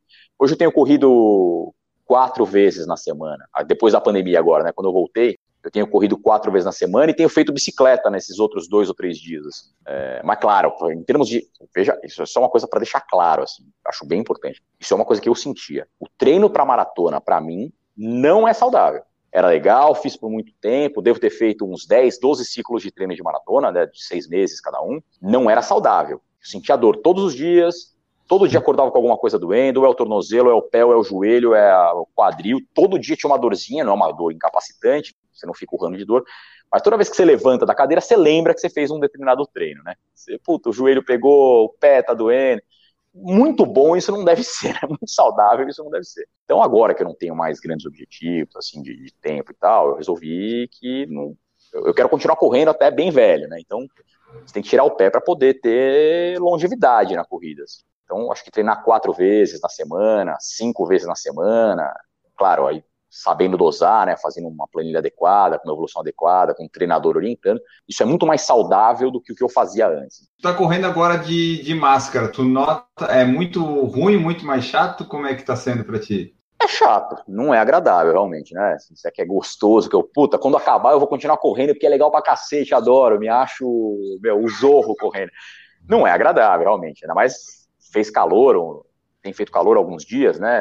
Realmente não é muito agradável, mas aí não é uma questão de gostar ou não gostar, é lei, tem que usar, e é uma questão de, de pensamento coletivo, né, cara? Eu usar máscara pode resolver a vida de outra pessoa que esteja passando por mim. Tem evidências de que o coronavírus fica no ar por um tempo, então se respirar sem máscara, você pode infectar pessoas que estão correndo no mesmo ambiente que você, que passam depois de 30 segundos, um minuto por um lugar por onde você já passou. Eu acho que antes de tudo uma questão de civismo, né, cara? De pensamento coletivo, né, de urbanidade, de postura cidadã. Né? Agradável não é, se você prefere correr com máscara ou sem, sem. Mas não é questão de preferência, né? Não interessa o que eu prefiro, o que interessa é que vai ser melhor para a coletividade. É, acho que faz alguma, não sei se em termos de performance, mas é desagradável, assim, né? Claro, fazendo um treino de tiro, porra, com 29, 30 graus, sol queimando e máscara não é legal. Você quer jogar máscara longe, mas não pode. Então, assim, ó, eu pelo que eu percebi, aqueles teus tempos, recordes que você fez, é, tu já sabes que não tem mais como fazer algo parecido melhor do que aquilo, né? Cara, se a WA regularizar um tênis com, sei lá, com motor elétrico, alguma coisa assim, talvez volte a ser, mas não vou passar. Não, hoje meus treinos não passam nem perto do que eram os treinos quando eu fazia esses tempos, assim. São momentos completamente diferentes. Eu tô, tipo, sei lá, uns 30 segundos por quilômetro mais lento do que eu tava naquela época. É outro mundo. Então, assim, teus próximos objetivos, vai, quando normalizar essas coisas, se for participar de prova e tal, é ir lá fazer o teu melhor e tal, mas não essas coisas de buscar teu recorde pessoal da vida. É tipo ir lá ah, curtir, divertir, talvez fazer o melhor daquele momento, é isso? É, exatamente, é. Talvez, sei lá, brincar de alguma coisa do tipo recorde Masters, né, cara? Depois que eu fiquei velho. Qual é a tua idade? Eu tenho 43. Os ah, recordes todos eu fiz com menos de 40. Essa pode ser uma brincadeira interessante, né? Meus recordes depois de 40 anos, dos 45 aos 50, brincar na faixa etária, pode ser. Mas os recordes que eu já fiz, cara, não tenho nem a pretensão de ir buscar, porque não vou dizer que é impossível, sei lá, talvez até pudesse, mas, cara, não tenho mais paciência, não tenho mais. Não tô mais no momento de treinar o que eu treinava para fazer isso. É uma questão de prazer. Isso não já fiz, mas qual hoje não me daria mais. mais factível deles, dos que tu tem? Qual que seria o mais factível, assim, em termos de, de ritmo e tempo, assim, que tu acha que poderia, talvez, se tivesse... Mais de 10 proporcionalmente, meu recorde de 10 é o mais fraco de todos, é 35-29. É o recorde mais fraco dos três, né? É, o que talvez desse para ir, mas, uhum. mas, não vou passar nem perto. Né? não vale a pena o esforço depois de certo tempo, né? 10 é pouquinho, né? Logo acaba. Mas acho que não. Só se os tênis com placa de carbono evoluírem muito, tiverem um motor a jato, tipo um drone que te carrega, assim, talvez eu consiga chegar perto. Porque se tu for ver, você diz, ah, é 4%, 4% em vários segundos, é um tempão que dá para tirar, né? Já Cara, se for. 4% é uma enormidade. 4% é você pegar um cara, vamos fazer uma conta breve aqui. É, você pega o cara que faz, é, vamos lá, uma hora na, na, nos 10K, vai, vamos pegar um cara de uma hora nos 10 km. Dá, 15, dá 14 segundos e meio a menos por quilômetro. O cara vai tirar nos 10 quilômetros 2 minutos e meio, se eu não errei na conta, né? 2 minutos e meio. Cara, é uma enormidade, né? Pô, é muita coisa. É, se eu pegar a maratona, de um, vamos pegar a história do Sub-3, é um cara que faz 3 horas na maratona, 3 horas ele vai fazer 4,14, vai fazer 24, 25, ele vai fazer 250, né? É, 4 vai dar mais 10 por quilômetro, vai dar mais 10 segundos. O cara, o cara que fazia Olha, o cara que faz 3 horas cravado faz 4,14 por quilômetro. Com o mesmo esforço, o mesmo cara, no mesmo dia, com só porque mudou o tênis, ele passa a fazer 404, cara. Dá 10 segundos por quilômetro. Dá 400 segundos a menos, 420 segundos a menos no final. Dá 7 minutos, velho. 7 Isso. minutos. É, você pega um cara que é 3 horas cravado, 3.0000, o cara passa a ser 2,53 só porque, se o tênis der 4% de vantagem. Pois só porque é. mudou o tênis. Porra, é uma enormidade, é uma vida de treino. Pelo amor de Deus. É eu estava vendo aqui, a gente estava falando, falando dos exercícios e tal, que você bastante. Então, para ti, a atividade física é, é essencial. Essencial, absolutamente essencial. Para a vida, assim, para tudo. Pra você viver bem, viver melhor, mais tempo, com a cabeça melhor, estar tá mais tranquilo, saber lidar melhor com seus problemas. Mas eu acho que especificamente a corrida, e quando você começa nessa de treinar para melhorar seus tempos, sem, sem exagerar no volume, estou dizendo, quando você começa a treinar de forma mais regrada, você passa a entender como o seu corpo reage a cada momento da vida também. Isso é legal. Isso eu acho bem importante, como autoconhecimento e tal. Beleza, ó, vamos falar aqui da outra parte do Iberê, que o Iberê é, é, juiz do estado de São Paulo, correto? Se eu não me enganei. Isso mesmo. Então, conta pra gente aí, é, quando teve aquele problema lá que tu desmaiou, tu já era juiz? Como é que é essa tua carreira na magistratura? É magistratura? Era, é, já era juiz. Eu, eu sou juiz de, desde 2000, a gente vai fazer 20 anos agora tá. de carreira. Era muito processo para analisar e muito trabalho. É, mas era mais que isso, né? Eu também, puta, dava aula em, dava aula em faculdade, em cursinho, morava no interior, tem a história do começo da carreira, você não tem tanta experiência, então você demora muito para render. É, a quantidade de processos no lugar em que eu estava era considerável, mas além disso somava, né? Puta, tinha as aulas, tinha que preparar a aula, morava no interior, tem uma série de, de coisas que vão se somando e vão ajudando a ter uma vida mais estressante, né? Eu acho que os problemas estavam muito mais relacionados ao que eu mesmo fui cavando, né? De arrumar encrenca, né? De puta coisa extra para fazer, do que qualquer outra coisa. Hoje eu juiz de uma vara da infância, eu trabalho com direito de crianças e adolescentes na vara da infância de Guarulhos, e basicamente é isso. E aqui, ó, por que que tu quis virar juiz? Tu, tu gostava dessas coisas de, de justiça e tal? Tinha alguma motivação especial? Família? O que que foi?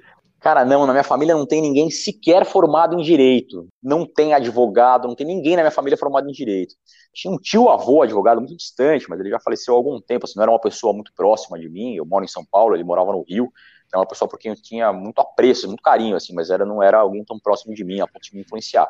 Sinceramente, não sei exatamente. Acho que o que motiva alguém a fazer direito é, é, o ideal, né? De ir atrás, de tentar fazer uma sociedade melhor, uma sociedade mais igualitária. Eu acho que tudo isso pesa muito. É, acho que o que me motivou a prestar magistratura especificamente é isso. É uma vida de algumas abnegações, assim, né? Uma vida de Porque até reclusas. Passar, até passar para ser juiz é complicado, né? É osso, cara. Tem que estudar. é osso. É muito complicado. É, o concurso é pesado e tem que estudar. Quando eu estava estudando para concurso, eu não fazia outra coisa que não fosse estudar para concurso. Passar, estudava, tipo, sei lá, 12 horas por dia, tranquilamente. Assim. Então é, é, pesado. Aí acho que o que motiva mais é isso, né? Justamente a ideia de, pô, de fazer um trabalho que tenha uma, uma, uma efetividade social. Existem várias áreas em que isso é possível, evidentemente. Em todas as áreas é possível você buscar isso. Né? Um professor de educação física, porra, faz um baita trabalho social né, em termos de implementação de saúde pública, né, a gente está falando aqui da corrida, os profissionais da área de saúde, o cara que é nutricionista, que é professor de educação física, da, pô, são áreas extremamente relevantes para o desenvolvimento social. Acho que é questão de buscar dentro da sua área o que mais te satisfaça, né? E no, no caso da magistratura, além de trabalho em si ser algo que seja muito fortemente relacionado a isso, né? Como juiz, você passa o tempo inteiro tentando corrigir os rumos sociais ali, fazer com que a coisa é, entre mais ou menos nos eixos, o que está fora do eixo e tal. Trabalhar especificamente com direito de crianças e adolescentes tem totalmente a ver com a parte social, né, com a questão de preparar o terreno para que o futuro do país e das pessoas no país, para que o futuro seja um pouco mais próspero e, e não tão indigno como tem sido, como a gente tem visto. Acho que tem tudo a ver com isso, na verdade, a escolha pela magistratura. Ah, e assim, é, daí conta para nós aí desses que tu tem alguns projetos sociais que tu, eu não sei se tu criou, como é que foi, quando é que tu decidiu se envolver e esses projetos, como é que eles surgiram? Que tem alguns que tu participa, né? Eu não sei se tu é o, o mentor deles, mas eu vejo bastante tu divulgando, então eu acho que tu participa bastante deles. É, tem alguns, né? Tem um, tem um de corrida especificamente, né? Que é para molecada, para crianças e adolescentes das casas de acolhimento, das fundações casa, terem efetivado o direito ao esporte, isso é um direito previsto na Constituição, um direito previsto no ECA, no Estatuto da Criança e do Adolescente, né, o direito ao tu esporte, conhece, à prática esportiva. Os artigos, assim, se eu te falasse, ah, o artigo 2, 3, sabe de cabeça tudo? não, todos não. Alguns que a gente usa um pouco mais, né, mas todos não. É, de cabeça assim, não, tem que ler, tem que olhar ali. Mas o, o direito ao esporte, especificamente, é algo que a gente comenta muito, está previsto no artigo 227 da Constituição, no artigo 4 do ECA, são artigos que a gente usa muito. A efetivação desse direito passa por isso para a gente prover meios de essas crianças, esses adolescentes, efetivamente terem acesso a práticas esportivas, né? É, e, e, um dos projetos chama Sua que é Sua. A hum. ideia é exatamente essa, é inserir crianças e adolescentes na prática esportiva. É, a gente faz uma, organiza uma corrida no Tribunal de Justiça de São Paulo, a gente organiza uma corrida para desde criancinhas de 3 anos até adolescentes de 17 anos e 11 meses, vai variando a distância, a gente faz isso na pista do, do, do Ibirapuera, na pista do ginásio do Ibirapuera ali, é, além disso, leva a molecada, adolescentes aí já, né, para correr em algumas provas de rua, 5 km, 10 km, dependendo da idade. E esse projeto tem tudo a ver com inclusão social, com a ideia de a molecada tem origens, são pessoas que passam por todos os tipos de discriminação e tal, é, de se sentirem minimamente incluídas naquele momento, né? Porque isso é uma coisa muito legal, muito legal da corrida de rua, né? Quando a gente está na largada ali, da corrida de rua, você está do lado de mais, sei lá, você está vendo 500 pessoas no seu entorno, tem mais 40 mil junto com você, mas você está vendo 500 pessoas ali, você não sabe quem são, você não sabe de onde elas vêm, que histórias elas têm, que dificuldades e que prazeres elas têm na vida, né?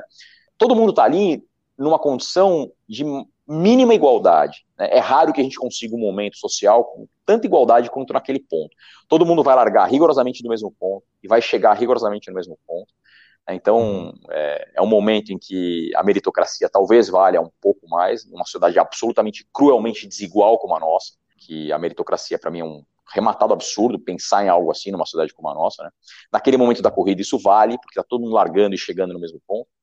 Ainda que as histórias de vida formem corpos diferentes e condições diferentes para estarem naquela prova, é óbvio, tênis diferentes, tudo muda, né? Claro, mas é uma mínima situação de igualdade. É, e acho que é muito importante a, a molecada ter essa experiência. São momentos em que ninguém olha para eles de soslaio. E eles passam a vida inteira é, andando na rua e vendo as pessoas esconderem a bolsa, vendo as pessoas olharem torto para eles, é, tomarem uhum. batida da polícia sem razão. E no momento da largada, nada disso acontece. No momento da largada, tá todo mundo num tamo junto, grande ali, né? Você tá querendo que o cara que tá do teu lado vá bem e tal, né? O projeto Só Que É Sua tem tudo a ver com isso, com inclusão esportiva, com inclusão social e inclusão da molecada nas práticas esportivas, no hábito saudável, no combate ao uso de álcool e outras drogas. O esporte é uma ferramenta extremamente eficiente para isso, né? tem tudo a ver.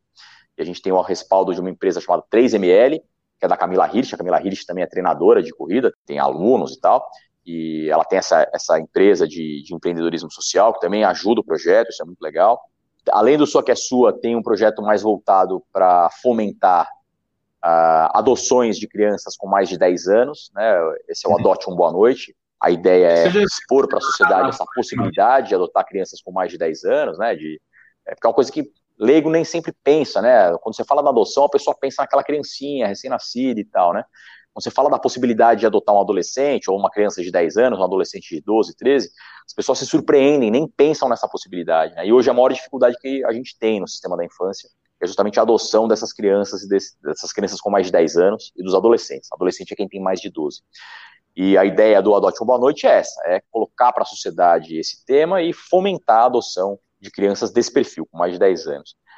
Uh, e agora tem o Trampo Justo também. O Trampo Justo é um projeto ah, que se destina a conseguir vagas de emprego para adolescentes que moram em casas de acolhimento e que estão nas fundações Sim. casa. Né? A partir dos 14 anos eles podem trabalhar como aprendizes, a partir de 16 eles podem ser tanto aprendizes quanto seletistas, né, trabalhar no regime da CLT.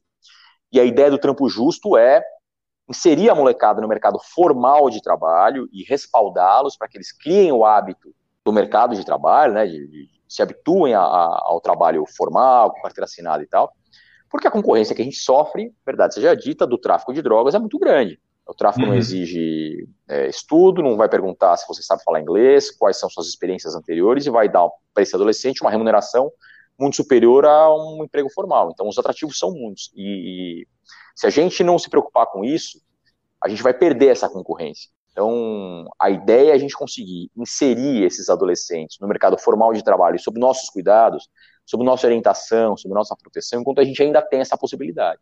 Então a ideia do trampo justo é exatamente essa: atrair empregadores, empresários, comerciantes e tal, que topem ceder vagas de emprego especificamente para esse perfil de adolescentes, adolescentes com mais de 14 anos e que morem em casas de acolhimento ou que sejam egressos de Fundação Casa. Os três projetos que, que tu citou ali, é, tu notou que com eles melhorou ali essas coisas, tanto de adoção quanto do trabalho, essas coisas todas? Ah, sem dúvida, né? O sua que é sua é o que é mais difícil de medir, né? Porque a gente não tem um, um critério objetivo, assim, para dizer, pô, melhorei a vida dessa criança ou desse adolescente em X%, não dá para saber, né? Mas o que a gente nota no caso do Só que é Sua é que a molecada efetivamente passa a olhar para o esporte como uma possibilidade, como algo que deve ser introduzido na vida deles. Então eles ficam esperando o momento em que vai ter uma corrida de rua para eles irem, ficam esperando o momento em que a gente vai organizar o nosso evento no Birapuera para eles poderem participar, ficam mandando mensagem, querendo saber quando vai ser. Isso é uma, uma amostra de que eles se, é, se adaptaram àquilo, né? Que eles gostaram daquilo, que eles estão, que eles aderiram àquela prática, como se costuma dizer, né? No caso do trampo justo e do adote um boa noite, é mais fácil de medir, porque é só questão de a gente ver quantos empregos a gente conseguiu, quantas adoções a gente conseguiu daquele perfil, é mais fácil da gente medir. E a gente nota claramente uma, uma resposta efetiva a isso, né? A última vez que eu olhei, os dados estatísticos, a gente tinha conseguido já 31 adoções completas e mais 30 processos em andamento de adolescentes pelos quais não havia nenhum interessado no Brasil, então pessoas que não seriam adotadas. A gente tinha conseguido 31 adoções de papel passado, mais 30 processos andando, tendiam a, a, acabar com a adoção, né, terminar com a adoção bem feita. E no caso do adote um, do, do, do trampo justo, a gente tem, sei lá, centenas de adolescentes que foram empregados por conta do projeto, né? Isso é muito legal de ver. Tá, aí é uma curiosidade minha agora, a, a negócio de dar adoção, quando ela acontece de fato, tem algum acompanhamento depois? É, como é que funciona isso? Porque, tipo, a pessoa adotada, daí tipo, vocês, ah, tá, ok, esse aqui foi, vamos para os próximos? Não, tem algum... Como é que funciona esse pós? Porque tem alguma Olha, coisa assim?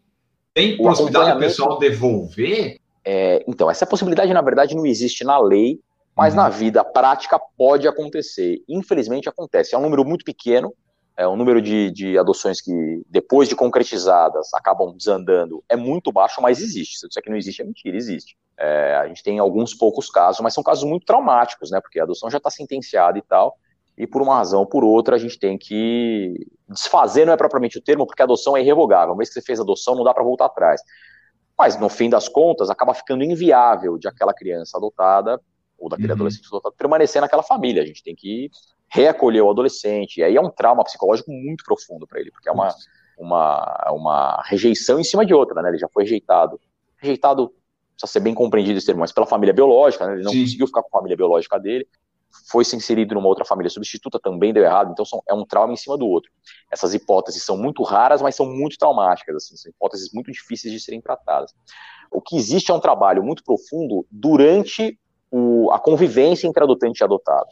Enquanto a gente ainda não sentenciou o processo, tá. para que a gente possa sentenciar, a gente faz um acompanhamento bem profundo, né? é, de meses, com psicólogas, psicólogos, assistentes sociais acompanhando essa a pessoa que está adotando com uma criança está sendo adotada, né? Vendo como essa dinâmica familiar se desenvolve, percebendo como o vínculo da adoção se forma, se esse vínculo de paternidade ou de maternidade está sendo formado de modo saudável. E só quando a gente tem segurança de que a coisa foi bem encaminhada é que a gente sentencia. Uhum. Também por isso, os processos de adoção nem têm como ser processos muito céleres. Assim, quando as pessoas falam, ah, mas por que, que não é só pegar e em um mês está tudo resolvido? em um mês não dá para a gente saber esse é o vínculo humano mais importante da vida, que é o vínculo que você vai ter com seu pai, com a sua mãe, ou com seu filho, né? O vínculo paterno, materno, filial, né? É, não dá para você fazer de qualquer jeito. Você tem que ter segurança absoluta de que aquilo está bem feito. É, e não dá para fazer em um mês. Então a gente tem que esperar alguns meses. Isso varia, claro, de acordo com a situação de cada criança, de cada pessoa que está adotando, com o histórico de cada um. Mas normalmente a gente tem que esperar alguns meses, fazendo um trabalho de acompanhamento, é, com cuidado, entendendo quais são as dificuldades que vão surgindo para a gente poder consertar, para ter segurança de que a gente pode sentenciar e de que aquilo ali vai caminhar bem para sempre. E aí o índice de, de acerto, digamos assim, de sucesso é de 99,%. Mas eventualmente pode acontecer de dar errado. O que a gente, esse trabalho todo é feito para reduzir a chance disso Sim. dar errado, no fundo é isso. Mas não existe um acompanhamento pós-adoção, isso não. Tá. Depois que a adoção está concluída, a vara da infância não tem nem braço para continuar acompanhando, né? Aí a pessoa, aí o, as pessoas passam a fazer o acompanhamento por si. Então, Se surge alguma dificuldade, alguma questão para ser tratada dentro da família, assim como acontece com qualquer pessoa que tenha filho biológico e tal, pode fazer uma análise, uma psicoterapia, dependendo da situação, mas aí aos cuidados de quem adotou aquilo lá. Se formou com uma uhum. família, eles vão resolver os problemas familiares dentro da família. Não, mas então legal porque tem esse, esse durante ali que vocês fazem bem, que é para garantir esse pós sem, sem problema. Tá. Exatamente. E aqui, ó, é, esse foco nas crianças e adolescentes, esse juízo ali da, da vara da, da criança e adolescente, é, foi, é, sempre foi um foco, um desejo teu? Ou como é que foi que tu foi parar ali? Tem essa coisa de poder escolher? Ou foi meio que tu caiu por acaso? Bom, vou trabalhar aqui, vamos lá. Não, não, a gente pode escolher. A gente tem, é, na magistratura, a gente tem uma garantia, que é a garantia da inamovibilidade. Ninguém pode tirar a gente do lugar em que a gente está trabalhando, a menos que a pessoa sofra uma pena administrativa, que é algo muito raro de, de acontecer assim. A pessoa tem que ter feito uma coisa grave. Isso é uma garantia política. Por quê? Porque a gente fica é, condenando, por exemplo, prefeito, vereador, políticos em geral, pessoas de muita influência. Né? Então, imagina se por acaso eu condeno o prefeito da cidade em que eu estou trabalhando e o prefeito é, faz alguma força política para me tirar de lá, e se isso fosse possível, como seria? Pô, a gente fica absolutamente desguarnecido, né? Você não, você não tem independência para fazer seu trabalho a sério. Então, a uhum. inamovibilidade serve para você ter segurança de que você pode fazer o trabalho que for e condenar quem tiver que condenar, que não vão te tirar daquele lugar. Então, a gente só sai do lugar em que está trabalhando por escolha própria. Então, só saio se eu quiser, se eu, se eu quiser sair e tiver vago pra, no lugar para onde eu quero ir. Eu fui para a vara da infância porque eu escolhi ir para a vara da infância. Mas não era um negócio assim de início, que eu, 2000, quando eu passei na carreira, que eu tivesse pensado de cara, assim até porque é uma área relativamente restrita, são poucas as varas, as possibilidades não são muitas. Então, não é, ainda que você queira muito no começo da carreira, é difícil você ter certeza de que você vai conseguir em algum momento ir. Mas quando surgiu a oportunidade, eu consegui é, me promover para uma vara da infância, me remover, na verdade, para uma vara da infância e, e trabalhar com isso. Era, era, uma coisa que eu queria, eu fui porque eu quis, mas nem sempre é fácil de conseguir, é isso que eu quero dizer. Tá, e assim, é, nesse tempo de pandemia, ficou mais fácil o teu trabalho ou ficou mais difícil? O trabalho em si, talvez tenha sofrido algumas dificuldades de adaptação, né? Porque a gente não pôde mais ter contato presencial, né, com a molecada. E eu acho isso muito legal, assim. Ir às casas de acolhimento, ir até o lugar onde eles, onde eles moram, né, ter contato direto pessoal, físico, com as crianças e com os adolescentes. Isso foi impossibilitado durante a quarentena. É, mas, em compensação, a gente descobriu outras formas de conduzir os processos, de ter contato com as pessoas, que é uma forma virtual, que vai acabar ficando mesmo depois da quarentena, porque é uma forma mais barata, é uma forma que economiza muito tempo das pessoas, então a pessoa não precisa se deslocar da casa dela até o fórum, então, a gente vai, a gente acabou descobrindo que existe uma ferramenta tecnológica que é possível de ser usada com segurança nos processos. Essa era uma dúvida que a gente tinha. Será que isso vai ser seguro? Será que dá para a gente confiar na tecnologia a esse ponto, né? Uhum. Porque hoje os processos são todos totalmente informatizados, né? Então a tecnologia já é largamente usada no Poder Judiciário. Mas essa ideia de fazer audiência totalmente por vídeo é uma coisa que surgiu por conta da quarentena e que vai ficar, né? Deu super certo. É, então a gente vai aprender a usar depois da quarentena o melhor dos dois mundos, né? Quando a gente uhum. achar que é o caso de fazer um encontro físico, uma audiência física, a gente tem como fazer. E quando a gente achar que não é necessário, que dá para fazer a coisa de forma virtual, com economia de custo e de tempo das pessoas, a gente também tem como fazer. Isso é muito legal, é juntar o melhor dos dois mundos. Né? Quando o juiz Iberê escreve a sentença, ele busca palavras rebuscadas ou as coisas mais simples e diretas? Cara, então, se eu te disser que na, na, minha cabeça a sentença não é tão rebuscada, dá a impressão que eu tenho meio que personas diferentes, assim, para conversar com você, porra, Iberê que fala palavrão, que solta um absurdo outro, que puta, fala gíria, com a molecada a mesma coisa e tal. Na sentença, talvez nem tanto. Agora, se você me perguntar, eu vou dizer que não, a sentença está com uma linguagem super clara, mas um leigo que leia fala, pô, que palavra é essa? Como é que alguém usa isso aqui, uhum. né? A gente tem, inegavelmente, um juridiquês dentro da gente, né? E o Tribunal de Justiça até tem um podcast, um programa, chama Juridiquês Não Tem Vez, que a gente lançou esse ano. E a ideia é justamente dar o papo reto do, do direito para as pessoas, para a população, né? Eu sou é, realmente um crítico do juridiquês, embora, inegavelmente, o cachimbo já tem entortado um pouco minha boca. Às vezes eu, eu uso mais juridiquês inconscientemente do que eu gostaria, né? É inegável. Mas a gente tem que se policiar e ir melhorando isso. A sentença deve ser um pouco mais rebuscada do que essa linguagem informal desse maluco, pangaré corredor que está falando com você. É, mas eu, te, eu juro que eu tento me aprimorar e fazer uma linguagem cada vez mais objetiva, mais reta para ser compreensível, né, cara? É isso que a gente tem que ser. A gente tem que usar a linguagem popular, não uma linguagem chula, uma linguagem clara, direta, que se faça entender pelo povo que é o jurisdicionado, que é a pessoa para quem a gente está trabalhando, né? Nessa linha aí que a gente falou da corrida e tu falou agora do trabalho, o Fabiano Damasio perguntou, e era uma das perguntas que eu tinha também, como é que tu conseguia a rotina do trabalho e os treinos quando tu estava fazendo isso, né? Agora na pandemia não, né? Mas naquela época para meio e para maratona dava para fazer ou ficava meio apertado? Você não faz mais nada na vida, mas dá para fazer. é, é, isso é uma coisa também interessante, né? Quando você se, se organiza, tem aquela piada, tem uma piada famosa que eu acho que serve para isso daqui, né? Aquela ideia de que um o Papa chegou para um bispo e falou: Olha, será que dá para você me resolver esse determinado problema aqui? Ele falou: Poxa, Papa, mas eu sou o bispo mais atarefado de todos. Ou por que, que o senhor não passa isso para algum outro bispo fazer? Eu sou o bispo mais atarefado de todos que tem aqui, o senhor só passa para mim e falar: É justamente por isso que eu sei que você vai arrumar um tempo de inserir isso na sua agenda. Então, é aquela coisa de que quando você.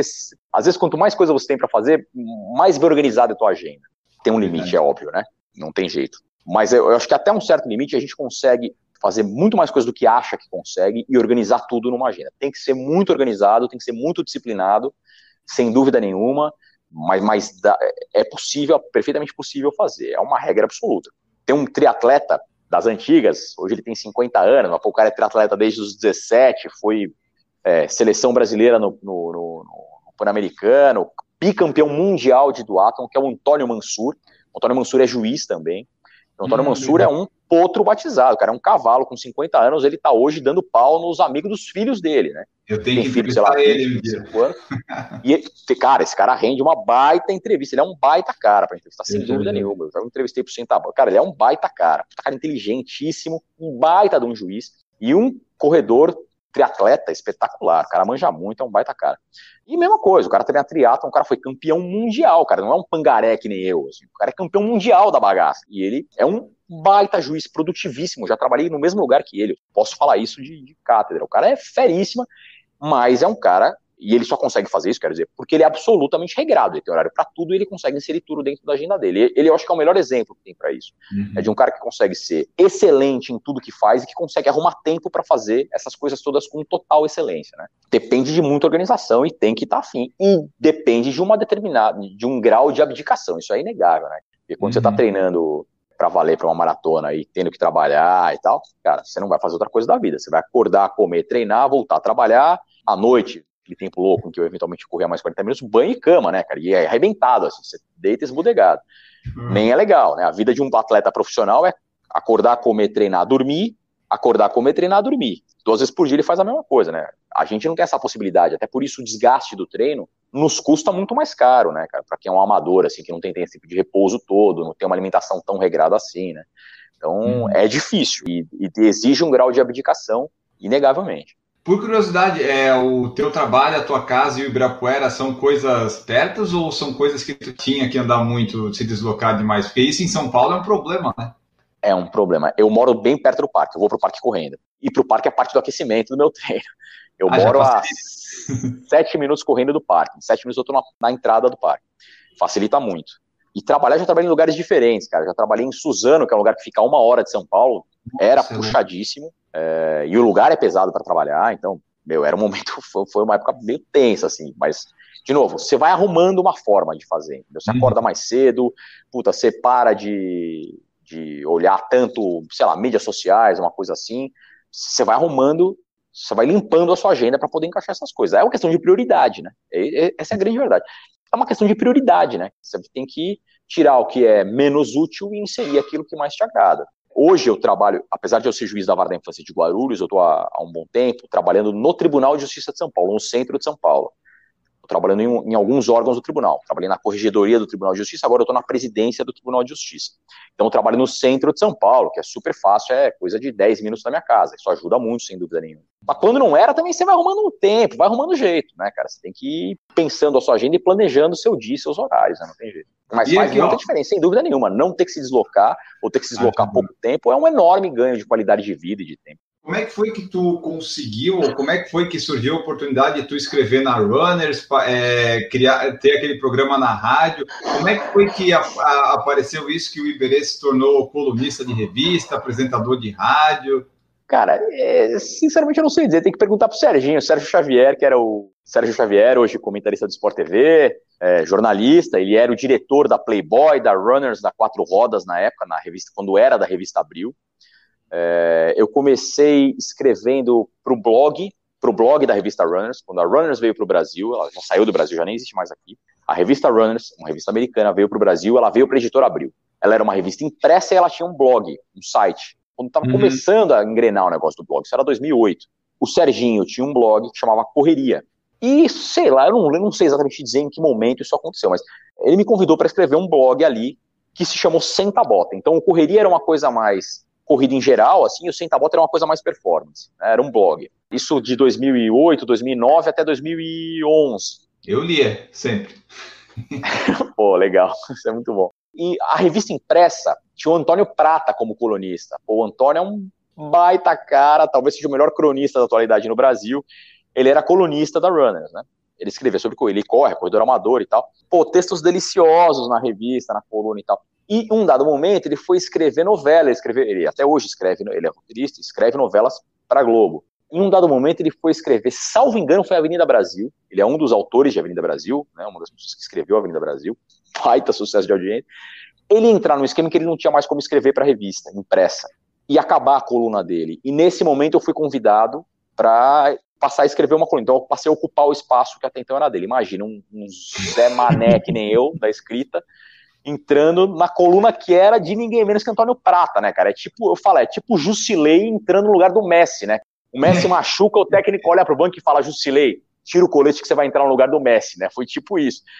E rolou, assim, foi, eu escrevi por uns, sei lá, três anos, três anos e meio para a revista. Até que a revista saiu da editora Abril, e, na verdade, eu tinha muito mais relação com o Sérgio, pessoal, até hoje, né? A gente é bem amigo, assim, do que propriamente com, com a revista. Então, quando a revista saiu da Abril, perdeu um pouco de sentido eu continuar escrevendo. Dá um, dá um certo trabalho, apesar de ser uma coluna mensal, dá trabalho para você sentar, planejar, pesquisar o que você vai escrever, escrever um texto redondinho, que seja legal de ler, porra, é um negócio que toma tempo.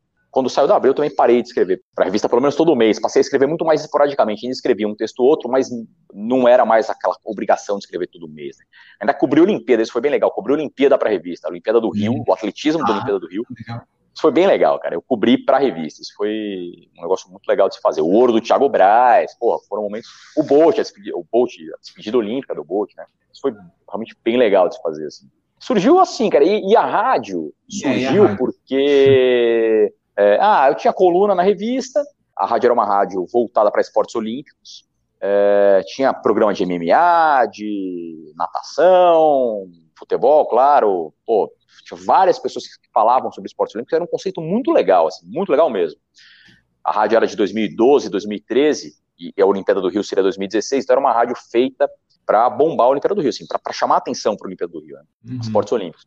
E eu acabei tendo um programa que falava sobre corrida de rua e falava também de atletismo como esporte olímpico um pouco, né? Então veio um pouco nessa, nessa atuada, e principalmente por conta da, de fazer a coluna da revista, acho, né? Que foi uma coisa que acabou levando a outra. E hoje, curiosamente, a então diretora da rádio, hoje é minha mulher, olha que beleza, a, rádio, a história da rádio. Não era a época quando eu fui convidado para trabalhar, não era, mas e curiosamente o programa acabou e depois a gente nós nos tornamos companheiros, marido e mulher, alegria total, né? Eu vejo no Instagram você postando bastante coisa da sua vida de músico. Agora o Iberê é músico também. Como é que é isso? Cara, é uma fraude em várias áreas, né, bicho? É, a ideia é isso, é só fazer mal feito, é só fazer mal feito que dá tempo de fazer tudo, né? Não tem erro. Se quiser caprichar, lá, faz nas coxas que sobra tempo para tudo. Pô, é um. É, isso, hoje acho que é o grande prazer que eu tenho, assim, a música. Puta, é muito legal.